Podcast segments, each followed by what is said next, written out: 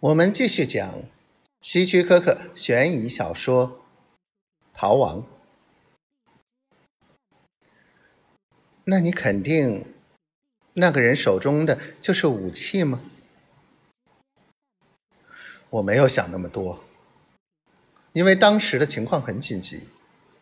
我听拉辛警官说过一件事，他认识一个警察，在一次追捕逃犯时，一个逃犯。先是举手投降，然后突然开枪射击，结果这名警察被打成了残废。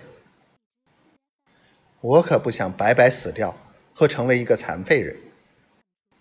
如果要我说当时想到什么的话，或许我想到的就是这件事情。肯德尔，我们还是不要再走了。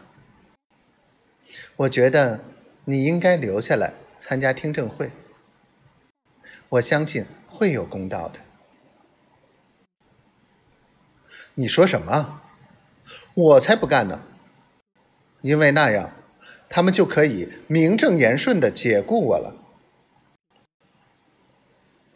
肯德尔显然有些不高兴了。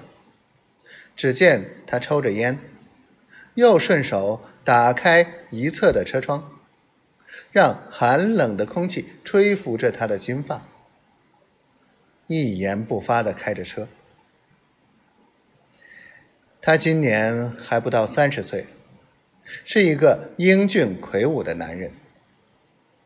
在此之前，他的举止总是很沉稳。可能我这人并不适合当警察。他突然开口说道：“那你想去做什么呢？我们总不能像现在这样吧，居无定所，在没有人追逐你的时候四处逃亡。”布朗不无忧虑地说：“你放心，天无绝人之路。”我们总会发现一个可以留下的地方。到时候我去找份工作，然后我们就结婚。看着他一脸憧憬的样子，布朗苦笑着：“你想的未免太简单了。除了逃亡，你还能干些什么呢？”我。我可以去杀人。